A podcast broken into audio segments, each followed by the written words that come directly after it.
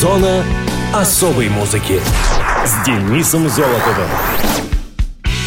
Привет, это Денис Золотов. Вы в зоне особой музыки.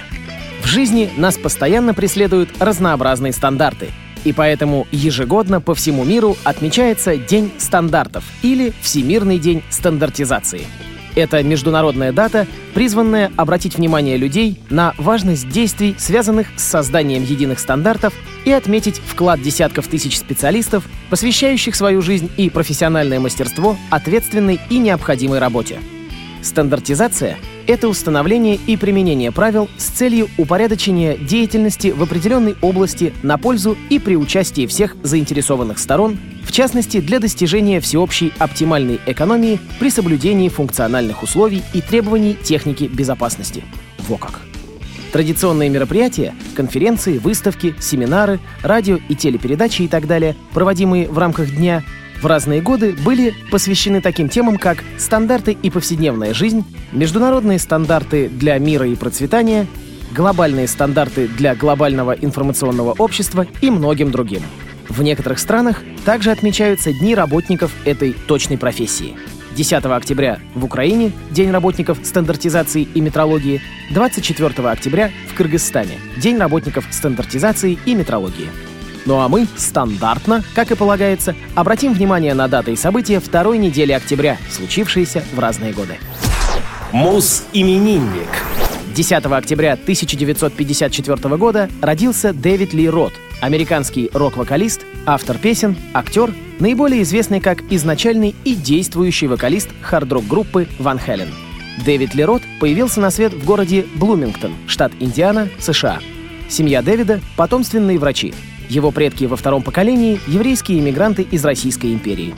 Дэвид научился петь во время подготовки к бармитсве. Будучи подростком, Рот переехал в Калифорнию.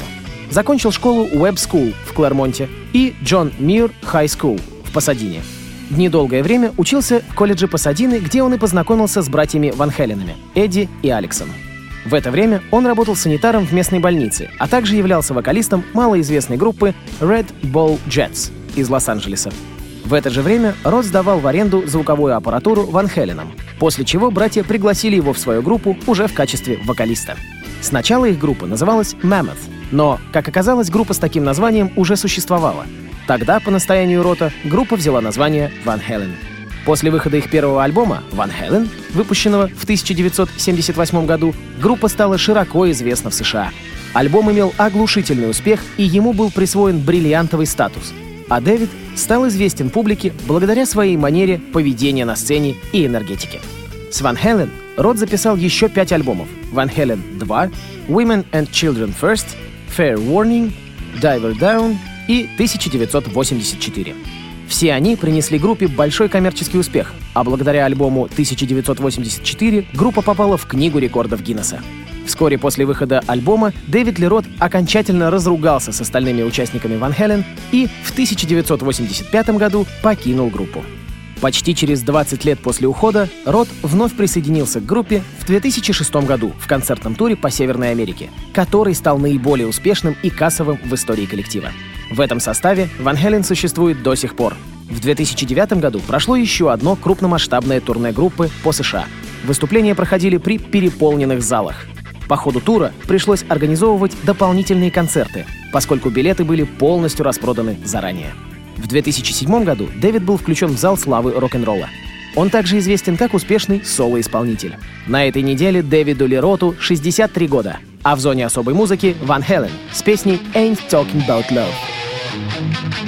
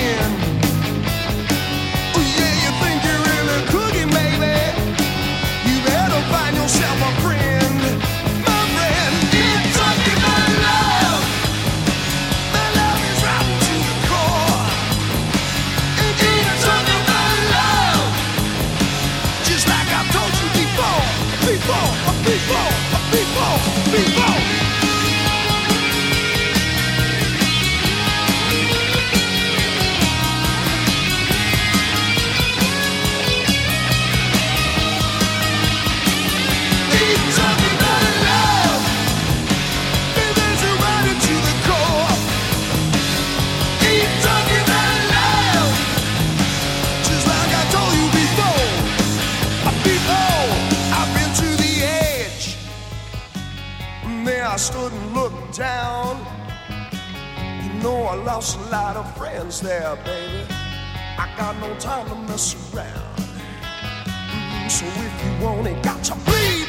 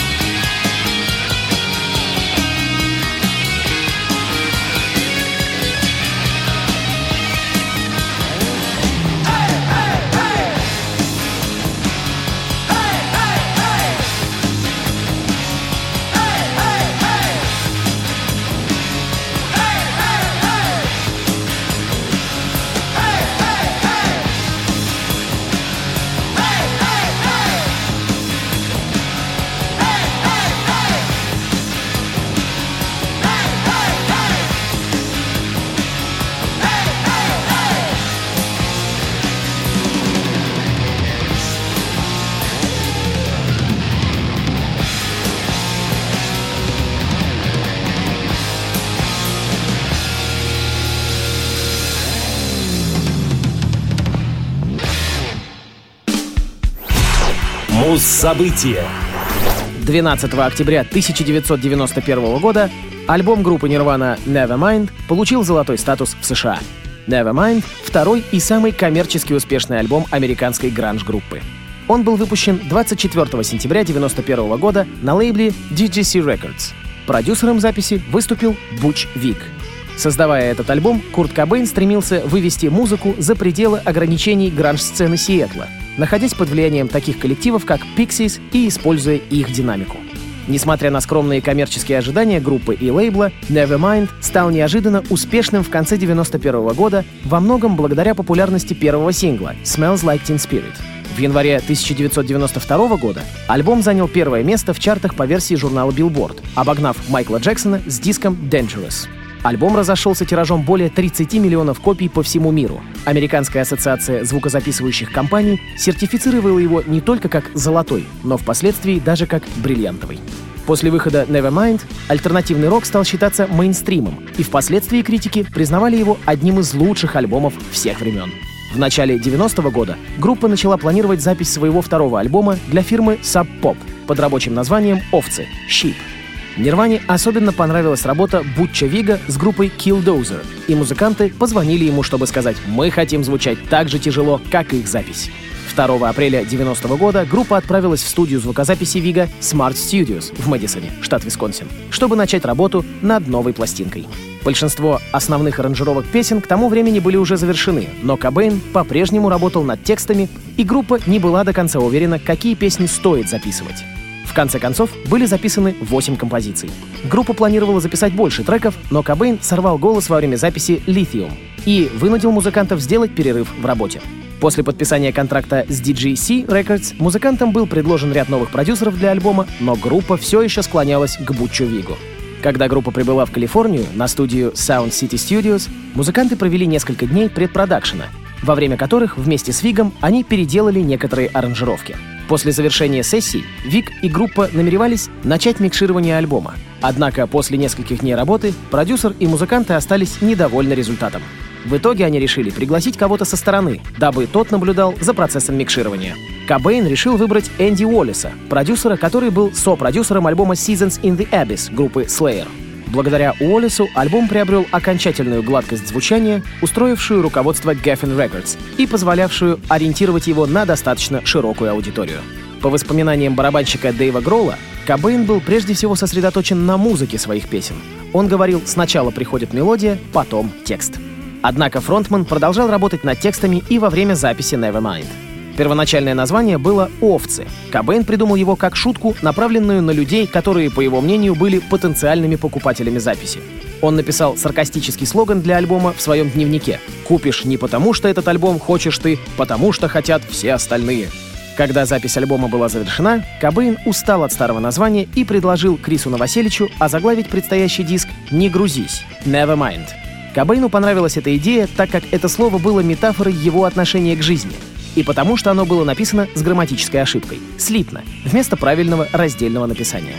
Nevermind поднял группу Nirvana из относительной безызвестности до высот коммерческого успеха и международной популярности. И по прошествии времени диск продолжает собирать хвалебные отзывы от критиков. В эфире Nirvana и композиция с альбома Nevermind «Lithium». I'm so happy, cause today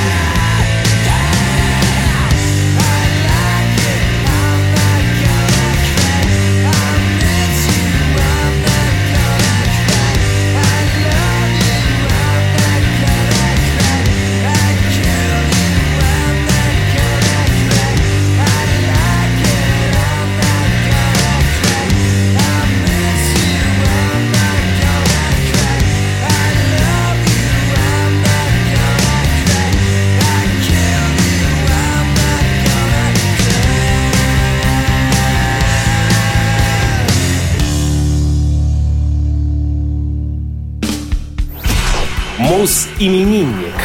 13 октября 1941 года родился американский рок-музыкант, поэт и композитор, обладатель трех премий Грэмми в номинации «Лучший альбом года» Пол Саймон. Пол Саймон вырос в Куинси, учился в Колумбийском университете. Зимой 1957-58 годов и 64-70 он записывался и выступал в дуэте со своим школьным товарищем Артом Гарфанкелом, как Саймон энд Гарфанкел.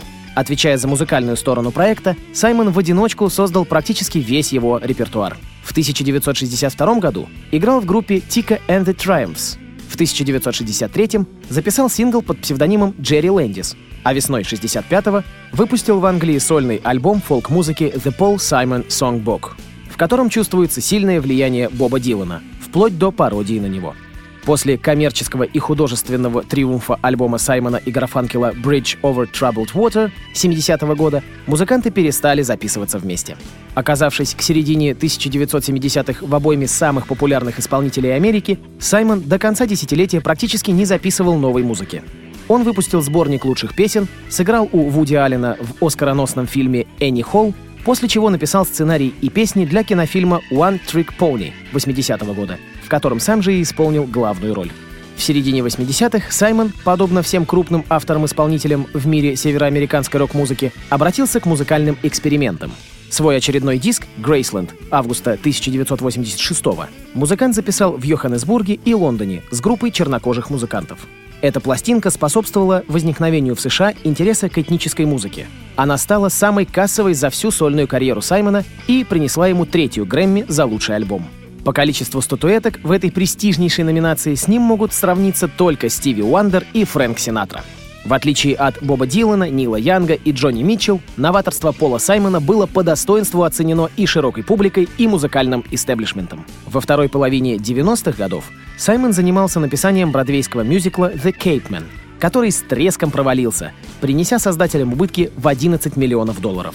Пьеса рассказывала о судьбе подростка-убийцы, который серьезно переменил свой образ мыслей в тюрьме. Мюзикл критиковали с этических позиций, считая, что такой персонаж не может быть темой популярного спектакля. В 1999 году Саймон выступал совместно с Бобом Диланом. В 2007 Библиотека Конгресса присудила ему первую в истории Гершвиновскую премию за вклад в развитие американского песенного искусства. Полу Саймону 76 лет. Слушаем его композицию «Грейсленд».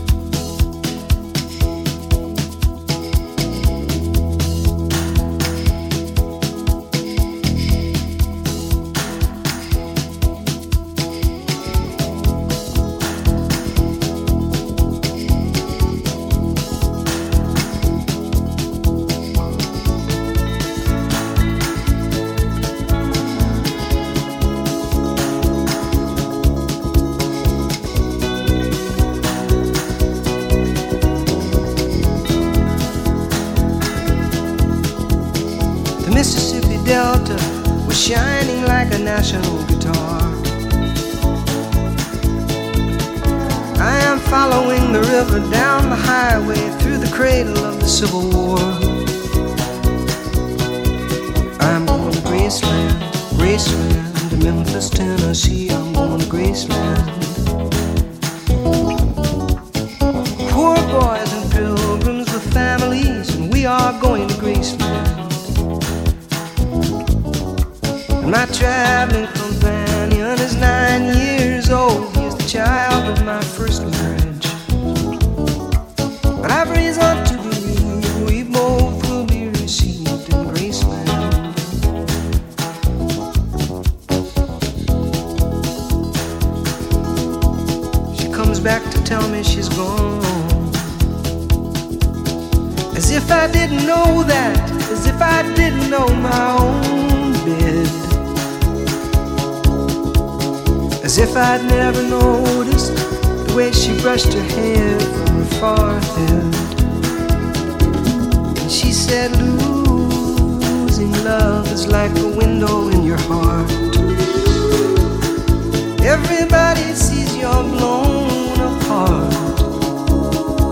see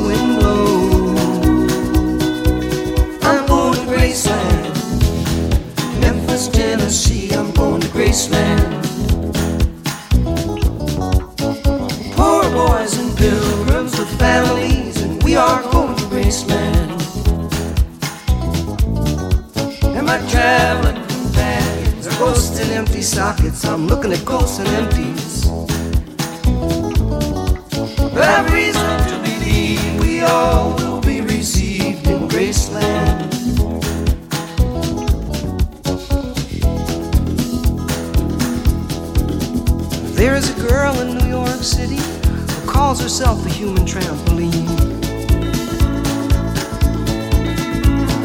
Sometimes when I'm falling, flying, tumbling in turmoil, I say, Whoa, so this is what she means. She means we're bouncing into Graceland. And I see losing love is like a window in your heart. Well, everybody sees you're blown.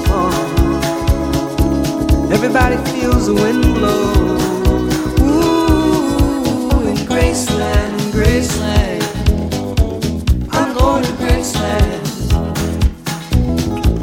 For reasons I cannot explain, there's some part of me wants to see Graceland. And I may be obliged to defend every love,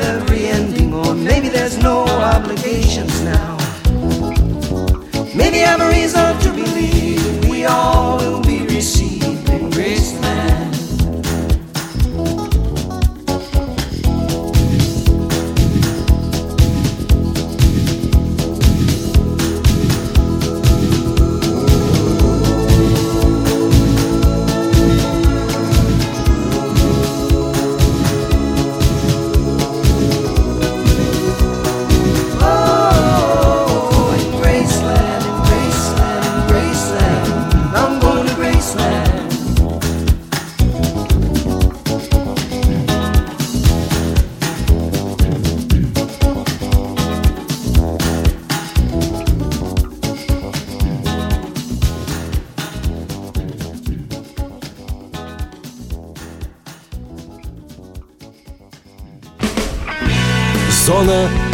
особой музыки с Денисом Золотовым. На этом все. С вами был Денис Золотов. Слушайте хорошую музыку на Радио ВОЗ и с умом пользуйтесь стандартами.